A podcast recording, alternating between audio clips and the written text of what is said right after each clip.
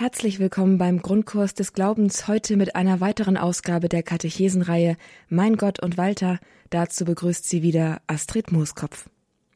Mit Mein Gott und Walter, der bekannten Firmkatechesenreihe, ursprünglich im Videoformat herausgekommen, sind wir hier seit einigen Monaten bei Radio Horeb unterwegs, um uns in die Grundlagen des christlichen, des katholischen Glaubens hineinführen zu lassen. Darin begleiten uns einmal einführend die Lehrsequenzen aus der Katechesenreihe und dann aber auch der theologische Kopf hinter Mein Gott und Walter, der die Idee zu dieser Katechesenreihe hatte und der sich auch für die inhaltliche Zusammenstellung verantwortlich zeichnet. Es ist Kaplan Johannes Maria Schwarz.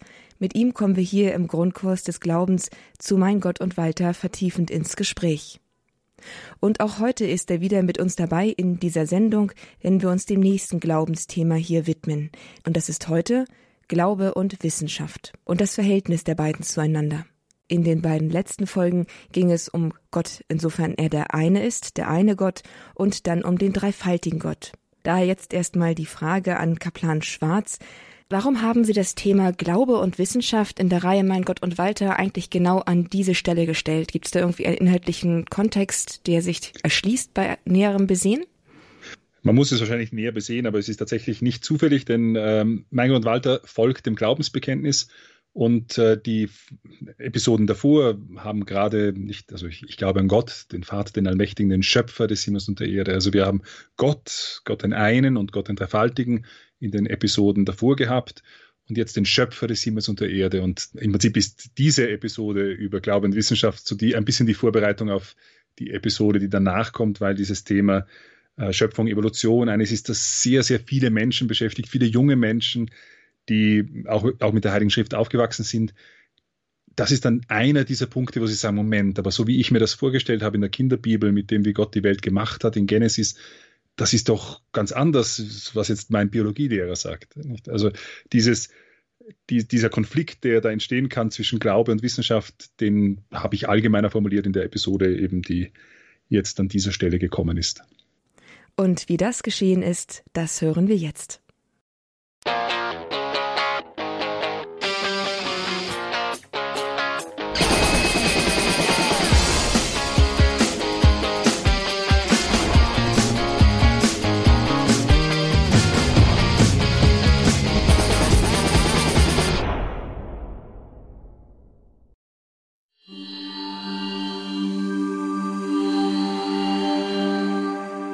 Das ist Walter.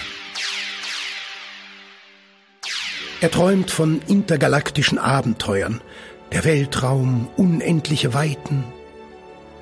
Walter sieht eindeutig zu viel fern. Aber er hat recht. Der Weltraum, unendliche Weiten. Und irgendwo darin liegt sie, die Erde, unsere Heimat. Ein verschwindend kleiner Planet im All. Und doch, als die Raumsonde Voyager am 14. Februar 1990 das folgende Bild aus einer Entfernung von 6,5 Milliarden Kilometern zur Erde sandte, da erschien unser Planet zwar klein, aber irgendwie bedeutungsvoll. Ein leuchtender Punkt im Lichtstrahl der Sonne. Sentimentaler Unfug? Fingerzeig eines Schöpfers? Die Bandbreite der Emotionen war groß. Und der Grund dafür liegt in einer Sicht auf die Erde, die sich eigentlich schon aus viel größerer Nähe ergibt. Was ist die Welt? Gibt es einen Schöpfer? Ist unsere Existenz sinnvoll? Die Frage nach einem persönlichen Gott entscheidet alles.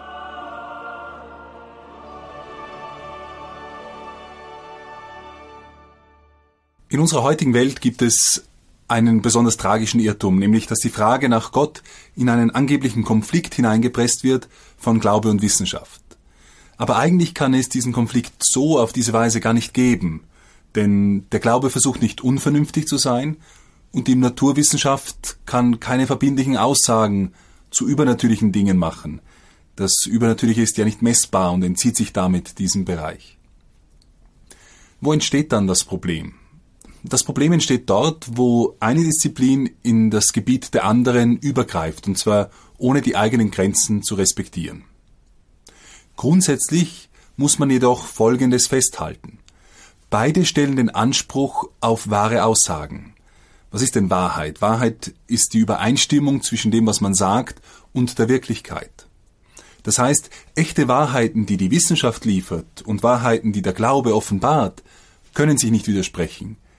Wenn sie wahr sind, beschreiben sie verschiedene Aspekte der gleichen Wirklichkeit. Nun, seit dem 19. Jahrhundert wird der angebliche Gegensatz von Glaube und Wissenschaft als Kampfmittel gegen die Religion eingesetzt. Religion ist rückständig, Glauben heißt nichts wissen, Wissenschaft ist Fortschritt. Diese Vorstellung ist heute so weit verbreitet, dass man sich eine eigene Mythologie erschaffen hat. Ich weiß gar nicht, wie oft ich schon den Satz gehört habe, die Kirche hat doch im Mittelalter geglaubt, die Erde sei eine Scheibe. Dabei gab es in der damaligen Epoche praktisch keinen namhaften Wissenschaftler oder Kirchenmann, der nicht an der Kugelgestalt der Erde festgehalten hätte. Das war ein akademisches Gemeinwissen eigentlich seit der griechischen Antike. Die moderne Geschichtsschreibung hat viele dieser Mythen seit langem ins Reich der Propaganda verwiesen. Erst mit dem Kulturkampf der letzten Jahre wurden sie neu belebt. Doch ist das Verhältnis von Glaube und Wissenschaft tatsächlich so spannungsreich? Haben nicht ein Großteil der bedeutendsten Universitäten Europas einen kirchlichen Ursprung? Waren nicht eine Vielzahl von Mönchen und Priestern herausragende Wissenschaftler? Pater Jean-Félix Picard, der Begründer der modernen Astronomie. Pater Gregor Mendel, Begründer der Genetik. Pater Armand David, ein bedeutender Zoologe. Pater Julius Newland, der als erster Chemiker Polymere für die Produktion von synthetischem Gummi herstellte. Pater Georges Lemaitre, Mathematiker, Astronom und Physiker, dessen Urknalltheorie heute noch das bestimmende Entstehungsmodell des Weltalls ist. Und die Liste ist hier nicht zu Ende. Dazu kommen unzählige gläubige Katholiken wie Nikolaus Kopernikus, Louis Pasteur, René Descartes, Blaise Pascal, Nicolas Steno, Pierre Dion, E.T. Whittaker, Carlos Chagas Filho, Kenneth R. Miller, Martin Nowak und viele mehr. Glaube und Wissenschaft stehen nicht in einem Gegensatz. Aber es gibt historische Belastungen. Die Fälle von Giordano Bruno oder Galileo Galilei werden meistens genannt. Aber sogar hier, wenn man sich die Zeit nimmt, diese Fälle eingehend zu studieren, dann ist man vielleicht überrascht über das, was, was sich da ergibt. Nehmen wir den Fall Galileo Galilei. Wie hat er es geschafft, dass einer seiner ganz großen Bewunderer, niemand anderer als Papst Urban VIII., zu einem seiner Gegner wurde. Sehr bald wird man dann sehen, wie Wissenschaft zurücktritt und Menschlichkeiten hervortreten. Geschichte, das ist das Handeln von Menschen und das ist oft sehr komplex und nicht so schwarz-weiß, wie es gerne dargestellt wird. Glaube und Wissenschaft stehen nicht im Gegensatz. Und dennoch gibt es Spannungsfelder. Sie entstehen in der Regel dort, wo es zu Übergriffen in die je andere Disziplin kommt. Ein solches Gebiet ist heute oft die Evolutionsbiologie. Es begegnet uns hier das Problem, das wir schon in Episode 2 über den Atheismus angesprochen haben, dass nämlich Wissenschaftler nach der Untersuchung von Vorgängen materieller Dinge fälschlich die Aussage treffen, es gibt nur Materie. Dieses Ergebnis folgt nicht aus der Untersuchung selbst. Es ist falsch zu sagen, um diesen Vorgang zu beschreiben, brauche ich Gott nicht, also gibt es ihn auch nicht. Gott wird nicht benötigt, um Lücken in der Erklärung auszufüllen, sondern um den Sinn, das Dasein und das metaphysische Ziel eines Dinges zu verstehen. Wenn eine naturwissenschaftliche Disziplin vorgibt, Dingen einen letzten Sinn geben zu können, dann droht ein folgenschwerer Irrtum. Und dieser liegt auch dann vor, wenn man den Dingen einen höheren Sinn einfach abspricht. Denn hier verlässt man die wissenschaftlichen Beobachtungen. Die Tatsache, dass eine Untersuchung von materiellen Abläufen keine geistige Wirklichkeit zutage fördert, bedeutet, wie wir bereits festgestellt haben, nicht, dass eine solche nicht existiert. Auch große Namen aus der Welt der Wissenschaft sitzen bisweilen diesem Fehlschluss auf. Denken wir, denken wir an den Fall von Stephen Hawking aus der Episode 2. Man ist geneigt zu fragen, woher das kommt. Und ich denke, ein Stück weit sind Christen nicht immer unbeteiligt am Entstehen dieses Irrtums. Vor allem der amerikanisch-protestantische Bibelfundamentalismus trägt hier eine Verantwortung. Denn in diesem Milieu fehlen wichtige theologische und philosophische Unterscheidungen. In einer Welt nun, die mehr und mehr auf Gott vergisst, versucht man, die Wichtigkeit Gottes zu retten, indem man ihn in alle möglichen Erkenntnislücken hineinstopft. Die Wissenschaft kann etwas nicht erklären? Eben, da zeigt sich, dass Gott am Werk ist. Es ist ja schön, wenn Gott einen Platz bekommt. Aber wie wir schon wissen, ist Gott eben nicht ein Gott der Lücke, ein Rädchen in einer komplexen Maschine. Gott ist der, der die gesamte Maschine im Sein erhält, auch wenn sich alle Vorgänge der Maschine wissenschaftlich erklären lassen. Gott ist also nicht die Erklärung für alles, was die Wissenschaft nicht erklären kann. Es kann zwar solche Dinge geben, aber es gibt auch viele Dinge, die die Wissenschaft einfach noch nicht erklären kann. Und sobald sie dann eine äh, Erklärung liefert, wird dieser Gott der Lücke wieder verdrängt. Und das erzeugt natürlich das Bild, dass die Wissenschaft die Religion Schritt um Schritt zurückdrängt und beseitigt. Die tragische Folge ist, dass viele Wissenschaftler, die im Kampf gegen diesen Gott der Lücke ja von Triumph zu Triumph eilen, schnell skeptisch gegenüber der Religion werden und dann anfällig werden, eine materialistische und atheistische Ideologie anzunehmen. Und mit dieser Ideologie spitzt sich dann der Konflikt erst recht weiter zu. Ideologie ganz allgemein ist nie eine hilfreiche Sache. Schon gar nicht, wenn es um Erkenntnis und Fortschritt geht. Das zeigt sich auch eindrücklich an einem Beispiel aus einem anderen Bereich.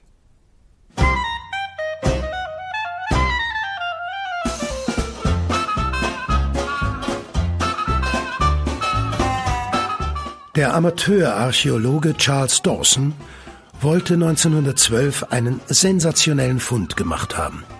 Die fossilen Schädelfragmente, die er fand, wiesen in der Untersuchung sowohl menschliche als auch affenartige Merkmale auf. Als Sensationsfund ging die Entdeckung durch die Presse.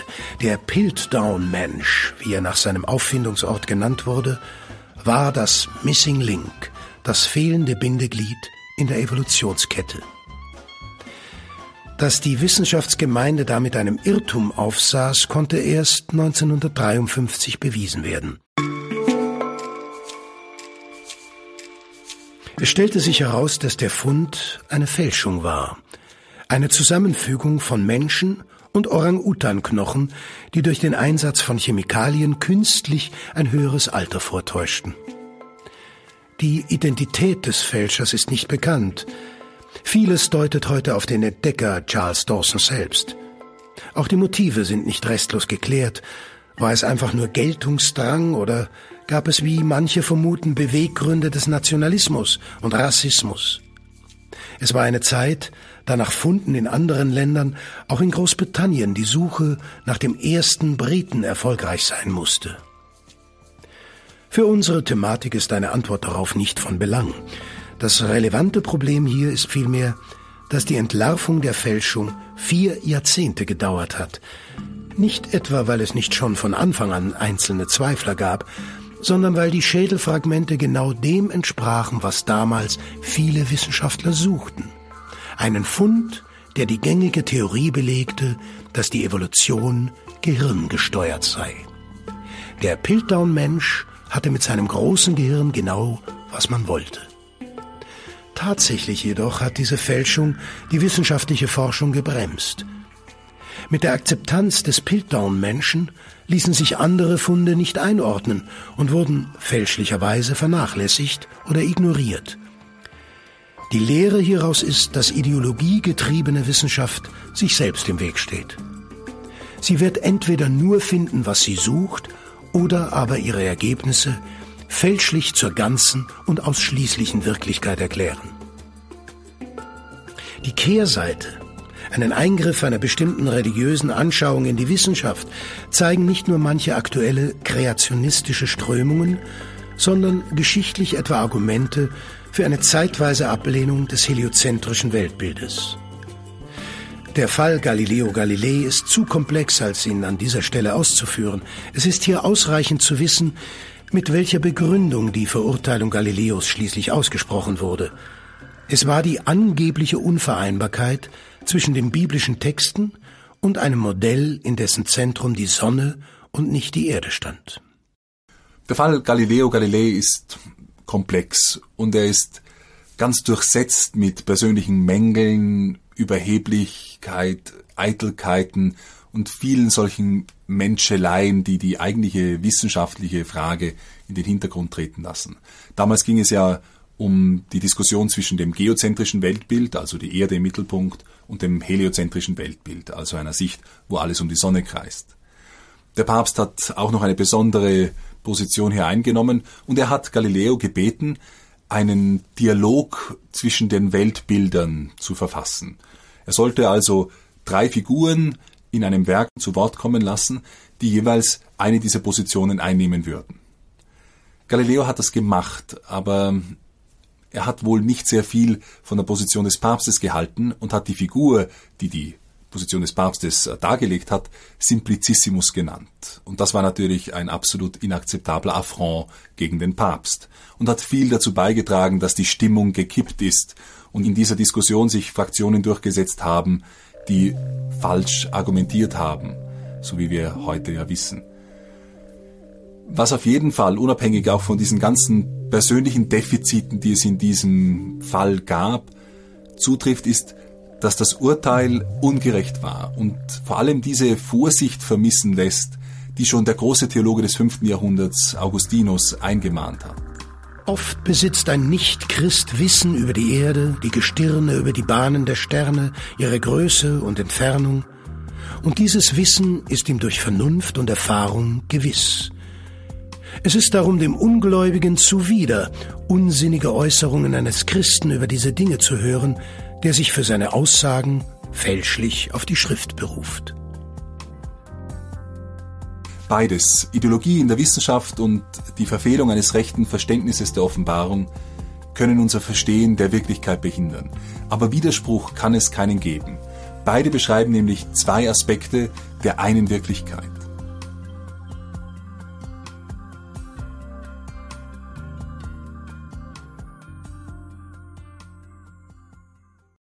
Glaube und Wissenschaft, ein oft aufgemachter Konflikt, der eigentlich so gar nicht existiert. Dennoch macht er, auch wenn es ihn eigentlich nicht gibt, vielen das Leben schwer. Daher ist es gut, ein bisschen mehr über die Hintergründe und über die inneren Zusammenhänge dieses Themas Bescheid zu wissen, um sich nicht in einer Scheinfalle der Moderne gefangen nehmen zu lassen. Eine erste Erläuterung zu diesem Problem haben wir jetzt eben bekommen in der kleinen Lehrsequenz aus der Firmenkatechesenreihe Mein Gott und Walter und darüber hinaus kommen wir jetzt mit dem Ideengeber und Kopf der Reihe Mein Gott und Walter, Kaplan Johannes Maria Schwarz, ins Gespräch. Er ist in diesem Grundkurs des Glaubens wieder mein Gast und uns zugeschaltet aus seiner Einsiedelei in Piemont. Herzlich willkommen ihm nach Piemont und auch Ihnen, liebe Zuhörer, die Sie jetzt dabei sind. Mein Name ist Astrid Mooskopf. Ja, und dann wollen wir uns diesem Thema hier heute noch ein bisschen im Gespräch nähern. Sie haben das ja auch eigentlich schon ziemlich kurz und bündig in der Episode erklärt. Es gibt theoretisch keinen Gegensatz von Glaube und Wissenschaft. Alles gründet in einem Gott und es sind zwei Weisen, die Wirklichkeit zu betrachten. Das ist alles sehr schlüssig. Mm, und doch ist es ja so, dass wir in der gesellschaftlichen Wirklichkeit als Schüler, auch als Erwachsener mit dem Gegensatz immer wieder konfrontiert sind. Was ist denn nun eigentlich die Triebkraft, dass dieser Widerspruch in der modernen Welt zwischen Glaube und Wissenschaft so zäh hochgehalten wird, wo er doch eigentlich nicht begründet ist, wie Sie sagen?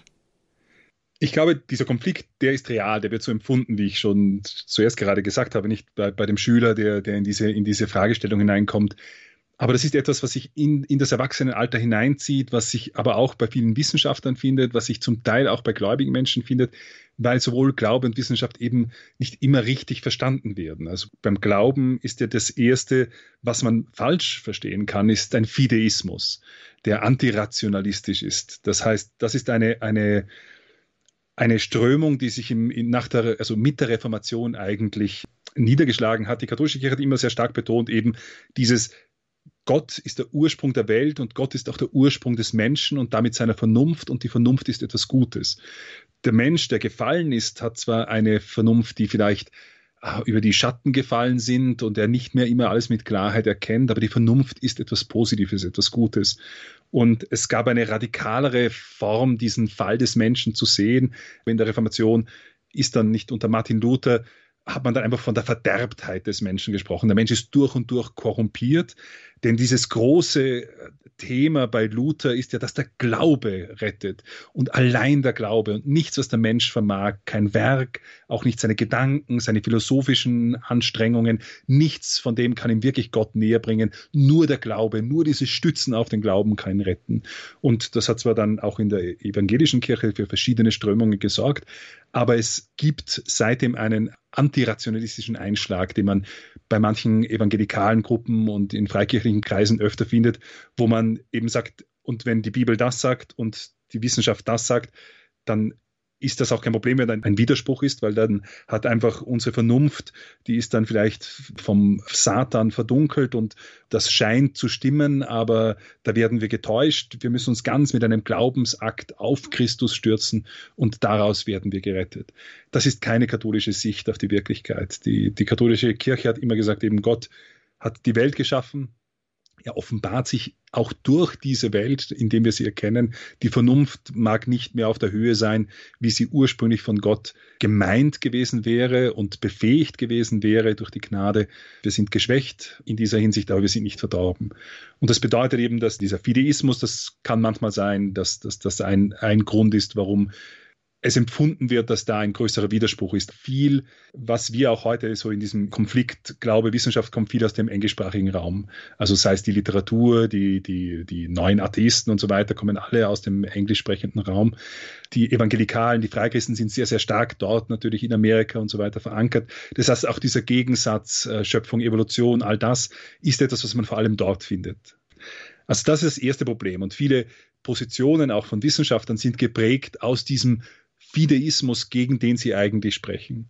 In der katholischen Kirche gibt es diesen Widerspruch nicht, wie wir gesehen haben, auch in der Episode, nicht diese ganzen katholischen äh, Wissenschaftler. Also man kann die Geschichte der Wissenschaft gar nicht denken ohne gläubige Katholiken.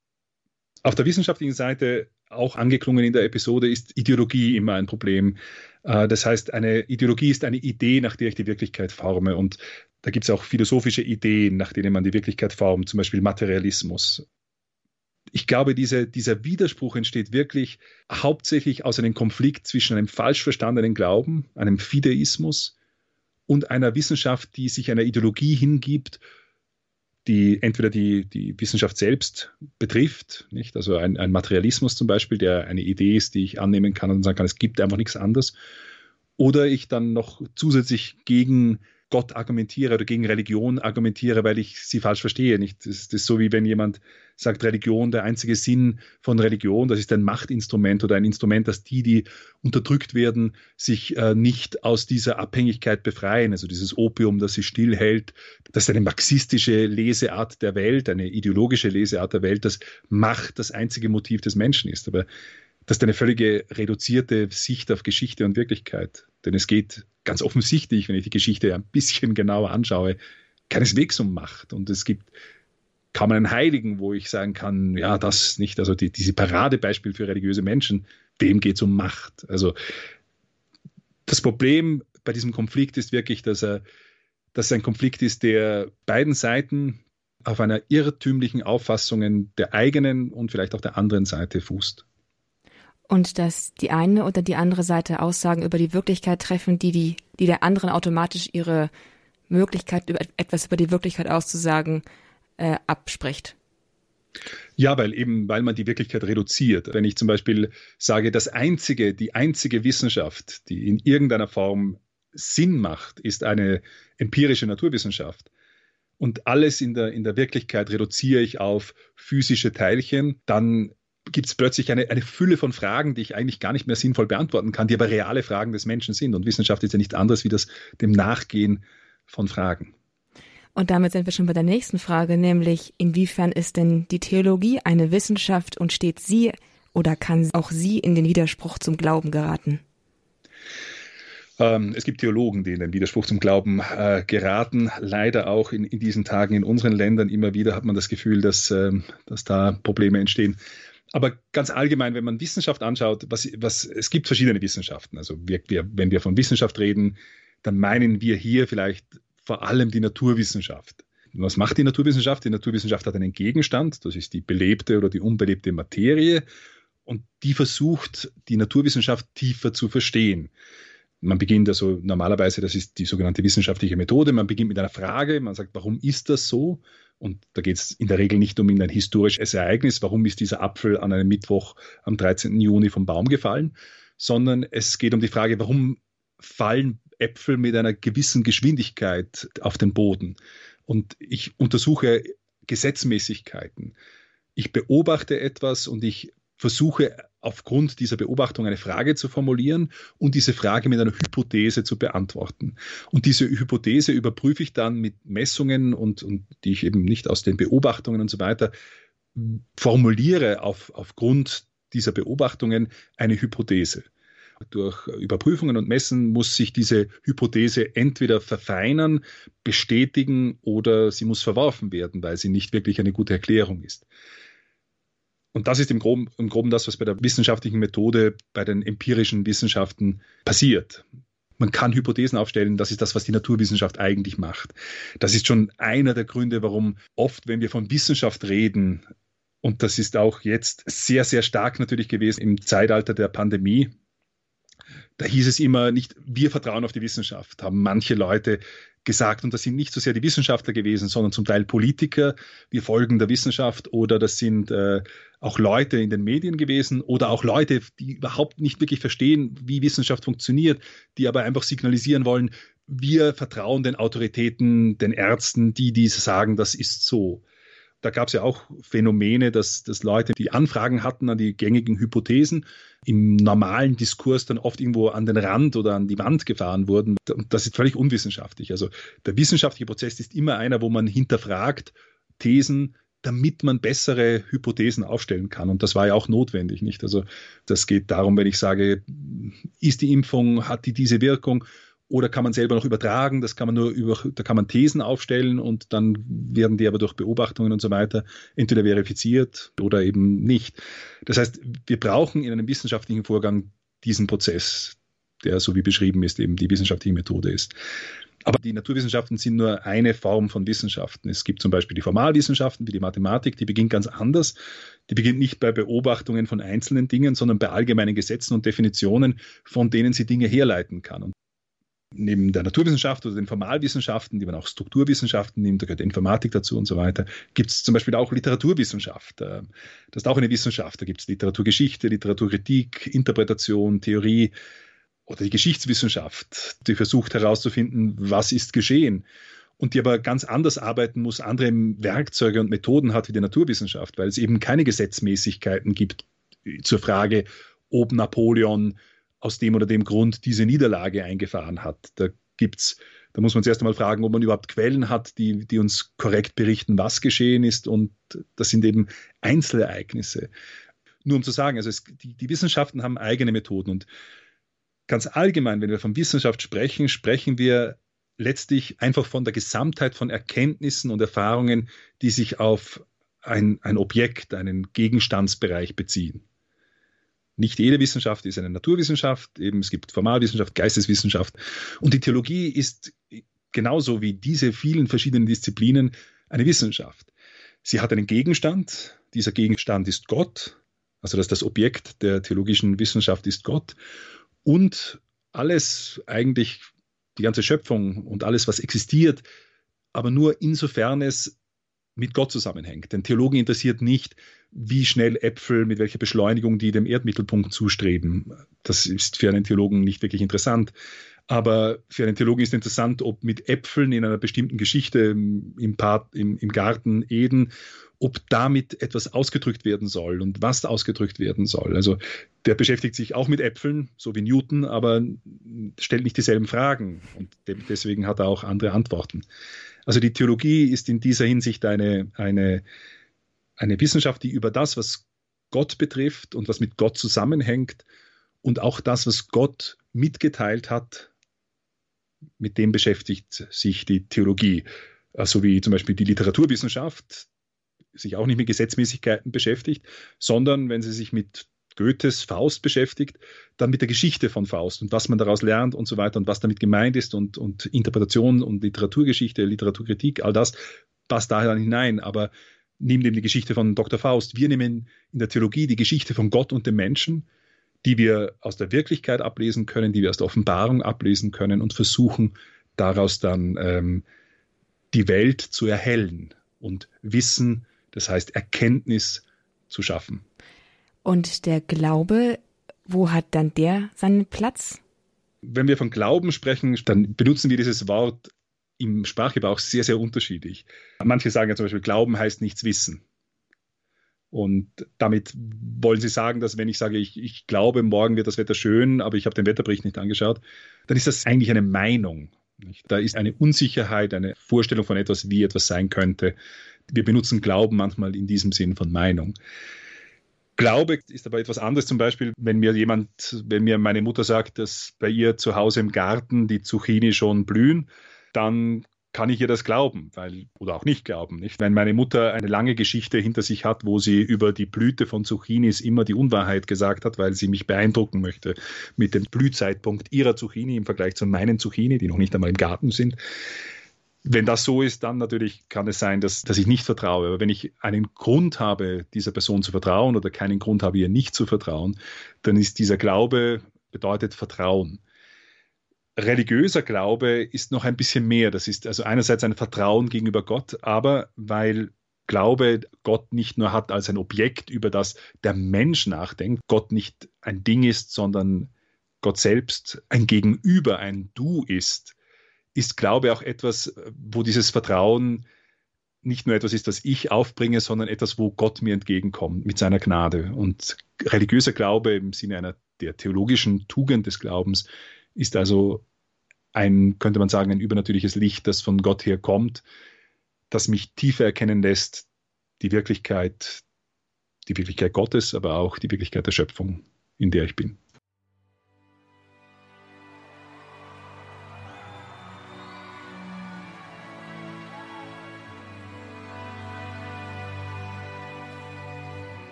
Grundkurs des Glaubens bei Radio Horeb.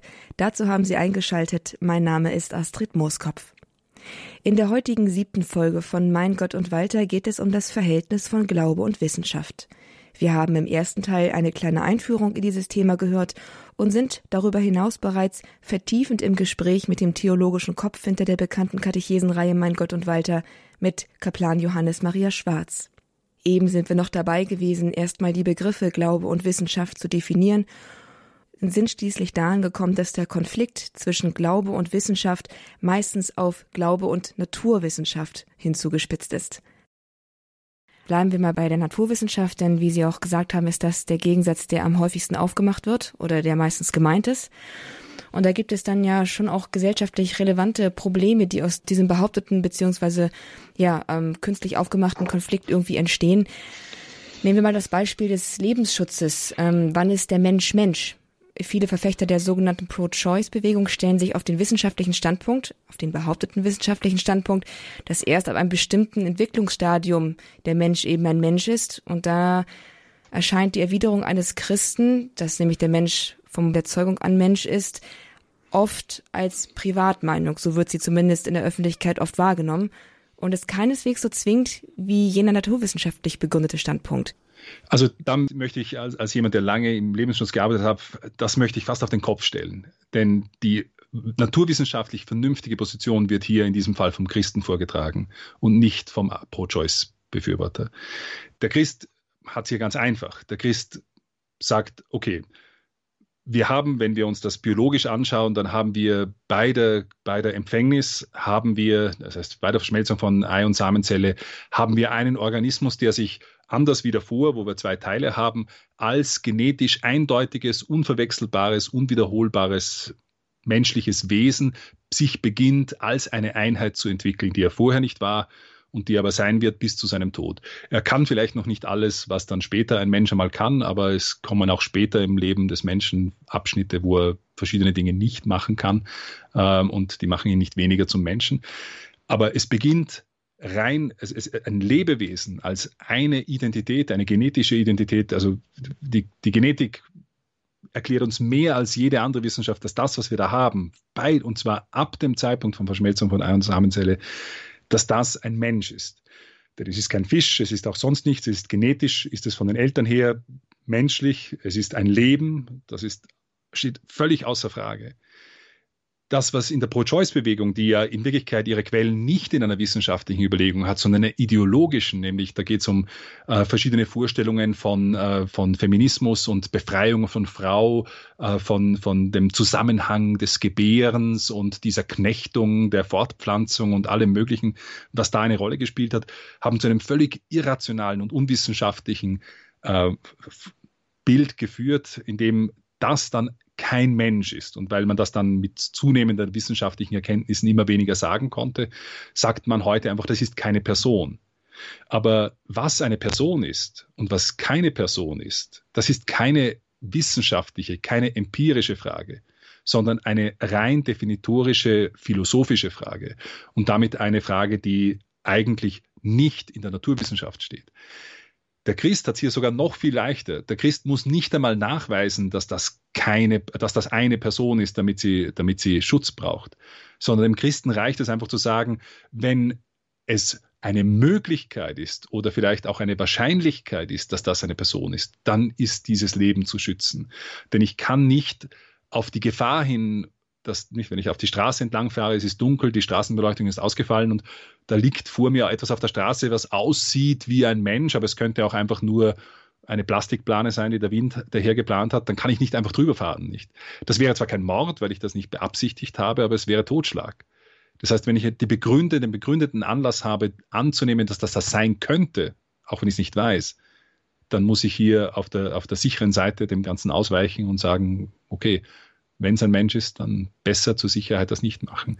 Also beim, im Lebensschutz ist, ist die christliche Position die absolut wissenschaftliche Position. Und ähm, wie gesagt, die, die Fragen, die beim Pro-Choice-Bereich reinkommen, da geht es um, um, um die Frage, ob ich vielleicht auch Menschen bis zu einem gewissen Grad, wenn sie abhängig sind, umbringen kann. Das sind ethische Fragen, ähm, die, die aufgeworfen werden. Aber wie gesagt, die kommen dann die beantwortet der Christ natürlich mit seiner Ethik, mit seiner Moral anders als ein atheistischer, der, der sagt, okay, das ist eine Person, die, die kann noch vieles nicht. Und da gibt es einen Philosophen, zum Beispiel Peter Singer, nicht, der sagt, ein Schwein, ein kleines Ferkel ist eigentlich mehr Person wie ein kleiner ungeborener Mensch, weil das kleine Schwein kann relativ rasch ziemlich viel und der kleine Mensch kann noch lange nichts und ist abhängig davon. Und wenn er abhängig ist, also da muss ich sagen, das würde ich eben, wie gesagt, auf den Kopf stellen. Auch in der öffentlichen Wahrnehmung, da ist es, ist das eigentlich die Kunst, ist nur wie so oft in der Moderne, dass man die Wirklichkeit völlig auf den Kopf stellt und sagt, das eine, was vernünftig ist, ist unvernünftig und das, was unvernünftig ist, ist vernünftig. Aber wenn man ein bisschen hinter die Kulissen schaut, merkt man, dass das hinten und vorne eigentlich nicht aufgeht. Sie haben schon einen anderen Punkt angesprochen, nämlich dem der Ethik, der ja auch aus dem Glauben heraus hm, ja zumindest eine die zwingende Dimension bekommt. Wie ist denn das mit der Freiheit der Wissenschaft? Die Wissenschaft, die Forschung, die kennt ja ihre Grenzen, gerade die Naturwissenschaft, gerade auch die Biologie. Bleiben wir mal bei den bei Versuchen am Menschen. Ähm, die sind verboten in Europa bis zu einem gewissen Grad. Greift der Glaube da unqualifiziert in den Bereich der Wissenschaft ein, wenn er ihm sittliche Grenzen setzt? Also es, man kann jetzt sagen, dass das in diesem ganz konkreten Fall, es gäbe, es gab auch schon historisch im 20. Jahrhundert verschiedene Systeme, die gesagt hätten, dass ihr sagt, Juden sind Menschen, das ist ein Eingriff in unsere pseudowissenschaftliche Begründung, dass das gar keine Menschen sind, weil ihr müsst euch nur die Form der Uhren anschauen von denen, nicht? Äh, das sind dann keine echten Menschen und die Arier sind die einzigen Menschen, die es wert sind, auch weiter vererbt zu werden, ihr genetisches äh, Gut die haben sich natürlich auf den Schlips getreten gefühlt von Leuten, die gesagt haben, das ist ein Blödsinn, nicht jeder Mensch hat eine Würde und so weiter. Und die größten Verbrechen der, der Menschheit, und das muss man auch in absoluten Zahlen sehen, die der Faschismus und der Kommunismus angerichtet haben, basieren auf einer pseudowissenschaftlichen Vorstellung von dem, was machbar ist und was man aus dem Menschen machen kann, wie formbar der Mensch ist und dass der Mensch nicht ein eigenes freies Individuum ist und so weiter. Generell eine Wissenschaft oder ein menschliches Leben ohne eine ethische Vorstellung, das führt nur in die grausamsten Dinge, die wir jeweils gesehen haben, weil dann habe ich auch keinen Grund zu sagen, hat er auf der Straße, der schaut komisch aus, da interessiert mich, was bei dem im Gehirn vorläuft und ich bin größer und stärker wie der, dann kann ich ihn einfach jetzt mitnehmen, betäuben und aufschneiden und mir anschauen, was, was sein Gehirn anders macht. Und da würde ich sagen, da greift nicht die Religion ein, weil das passiert ja auch in Ländern, die nicht sehr religiös sind, in, der Regel nicht, auch wenn die Gefahr dort etwas größer ist. Was da eingreift, ist generell einfach nur, also mal, wenn man das neutral sieht, Ethik. Und Ethik kann verschiedene Grundlagen haben. Das kann eine religiöse Grundlage haben, eine Ethik, die geformt ist von einem gewissen Gottes und daher von einem gewissen Menschenbild. Also ein, und unter Ethik meinen wir einfach, wie Menschen zusammenleben. Also immer wenn Menschen zusammenleben, müssen sie sich eine Frage stellen hinsichtlich dessen, wie sie zusammenleben. Und auch in einem atheistischen Land ist in der Regel davon auszugehen, dass die Wissenschaft Grenzen hat. Es ist natürlich so, dass die Sensibilität von religiösen Menschen hinsichtlich der Würde des Menschen eine andere ist, wie in einem atheistischen System, wo man vielleicht sagt, generell der Starke soll sich durchsetzen und das Schwache kann man eben auch weggeben. Und es wird in einem Land, das atheistisch ist, wird es wahrscheinlich ein größeres Nein zum Behindertenleben geben als in einer Kultur und in einer, egal von welcher Religion die auch geprägt ist oder in einer Vorstellungswelt, wo der Mensch eine absolute Würde hat und seine Behinderung nicht seine Würde mindert. Äh, von daher, welche Ethik dann hat natürlich Auswirkungen auf die Wissenschaft, aber generell ist die Wissenschaft nie frei. Gott sei Dank ist sie nie frei, weil, wie gesagt, unter dem Deckmantel der Wissenschaft sind die grausamsten Dinge, die jemals verbrochen wurden, verbrochen worden.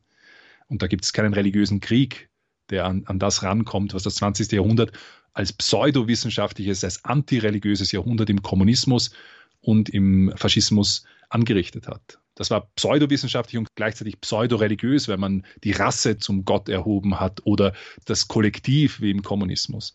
Die, die Wissenschaft ist nie grenzenlos. Sie bewegt sich immer in den Grenzen des menschlichen Zusammenlebens. Wo die Grenzen genau gesteckt werden, das kann sein, dass manche Wissenschaftler, die nicht gläubig sind, in einem gläubigen Land Grenzen bekommen, die sie selbst nicht annehmen wollen. Aber generell gibt es, und ich würde wahrscheinlich sagen, dass wenn das eine gute Ethik ist, die da im Hintergrund steckt, ist es Gott sei Dank so, dass ihm diese Grenzen gesetzt werden. Ich fürchte, dass generell in der Zukunft mit der Schwächung auch der Frage, was der Mensch eigentlich ist und wozu der Mensch da ist und seine Würde, mit der Schwächung von diesen Dingen wird die Wissenschaft immer mehr Grenzverletzungen und Grenzüberschreitungen machen, die möglicherweise, und das muss man auch sagen, das gilt auch für Artificial Intelligence und viele, also künstliche Intelligenz und viele Forschungsrichtungen, wo der Mensch, der ja von Natur aus verstehen und wissen will, wo der Mensch möglicherweise sich ein Grab schaufelt. Ich habe gestern ein Buch fertig gelesen, das sehr viele Zeugnisse aus dem Kommunismus ähm, gebracht hat und Totalitarismus, also dieses komplette Einbezogensein des Menschen. Da sieht man die groben Probleme eigentlich, die auf uns auch vielleicht wieder zukommen werden. Also weil wir als Menschen keine gemeinsame Sicht auf die Welt und somit auch keine gemeinsame Geschichte haben, wie der Mensch zu verstehen ist, was der Mensch ist. Und unter diesem Fehlen einer Geschichte werden viele, viele Menschen wahrscheinlich zu Schaden kommen. Also das ist, das ist auf jeden Fall eine, eine drohende Gefahr, die Wissenschaft mit sich bringt, weil wir werden Dinge klonen und wir werden es kann sein, dass wir Viren erzeugen, die wir dann nicht in den Griff bekommen mit irgendwelchen Masken und Distanzierungsregelungen, weil halt irgendjemand das im Labor experimentiert hat mit, mit einer, einer schlimmen Krankheit und, und diese aus dem Labor entkommt und so weiter. Wir, wir sind am Rande der, der Zerstörung und Vernichtung schon gestanden im atomaren Krieg. Auch das ist eine Frucht der Wissenschaft, unter Anführungszeichen, die Kernspaltung so zu nützen, daraus Waffen zu machen. Es sind immer Menschen, die das nützen. Aber dort, wo der Mensch kein Gewissen und keine Grenzen hat, die ihn hinordnen auf das eigentliche Ziel des Menschen, da droht dann auch der Mensch verloren zu gehen und in unserer heutigen Zeit mit ihm die gesamte Welt. Und das eigentliche Ziel des Menschen ist, Gott zu erkennen und zu lieben. Genau, und das, das ist jetzt das positive Ende. Nicht, das müssen wir in, in den Blick nehmen. Also das ist auch ganz wichtig, dass wir uns hier nicht zurückziehen aus, aus, aus der Wissenschaft oder das, das liegt vielleicht nahe, wenn man sagt, ja, das hat ja alles nichts mehr mit Gott zu tun und, und man zieht sich irgendwie zurück in eine, in eine Welt und Wirklichkeit, wo halt es nicht um das geht. Aber das Gegenteil ist wichtig. Wir, wir, wir, dürfen die Wissenschaft nicht jenen überlassen, die an nichts glauben. Wir dürfen sie nicht jenen überlassen, die einer Ideologie folgen, einer Ideologie, die, die schädlich ist für den Menschen. Und ähm, wir brauchen Wissenschaftler, die, die skeptisch sind gegenüber solchen Ideologien. Wir brauchen Wissenschaftler, die aber auch offen sind im Hinblick auf, auf, auf die Wirklichkeit. Also eine, eine sehr beeindruckende, noch relativ junge Frau, sie ist, glaube ich, 38 oder 39, Jahrgang 82, ist Karin Oeberg. Das ist eine Astrochemikerin, ähm, eine, eine, der brillantesten Physikerinnen, die an Harvard unterrichtet. Die ist eine Konvertitin zum katholischen Glauben und geht mit ihrem katholischen Glauben sehr, sehr offen um und beschreibt auch, dass sie sogar in Harvard selbst, an der Universität, was eher rar geworden ist, sehr offen mit dem umgehen kann und auch mit ihren Studenten. Und Karin Oeberg ist so ein Beispiel für eine junge katholische Astrochemikerin, die völlig Wissenschaftlerin ist und das ideologiefrei, die aber auch gläubig ist. Und das heißt nicht, dass der Glaube so ein, eine andere Ideologie ist, die das halt irgendwie ersetzt. Sie ist Wissenschaftlerin als Wissenschaftlerin und ist überzeugt, weil sie katholisch ist, dass das, was sie die Vernunft, die, die Vernunft, was sie erkennen kann, dass das denselben Ursprung hat wie das, woher ihr Glaube kommt, nämlich Gott. Und aus dieser Wirklichkeit, aus dieser zweifachen Sicht auf die Wirklichkeit ist nicht das eine eine Einschränkung des anderen, sondern eine Bereicherung, mit dem eben dieser Blick tiefer und profunder wird. Glaube und Wissenschaft kein Gegensatz, sondern eine gegenseitige Bereicherung, wenn man sich bewusst ist, dass sowohl Glaube als auch Wissenschaft aus der gleichen Quelle kommen und auf die gleiche Wirklichkeit blicken. Für die Erläuterung zu diesem Thema einen herzlichen Dank an Kaplan Johannes Maria Schwarz, der uns jetzt für diese siebte Ausgabe des Grundkurses des Glaubens bei Radio Horeb mit Mein Gott und Walter zugeschaltet war. In der nächsten Folge am 16. Juli bauen wir auf die heutige Episode von Mein Gott und Walter auf. Da ist das Thema dann Schöpfung und Evolution. Das ist Walter. Walter ist ein Mensch. Ob Walter ein Wesen ist, von Gott geschaffen, oder am Ende einer langen Entwicklung steht, ist eine Frage, die bisweilen sehr heftig diskutiert wird, vor allem im protestantisch dominierten Amerika. Doch was ist mit dem Papst und den Katholiken? Die Kirche ist nicht dafür bekannt, immer nur bequem zu sagen, was die Menschen hören wollen. Warum scheint es dann so ruhig um diesen Widerspruch, Schöpfung oder Evolution? Kann es sein, dass die Position der Kirche etwas differenzierter ist?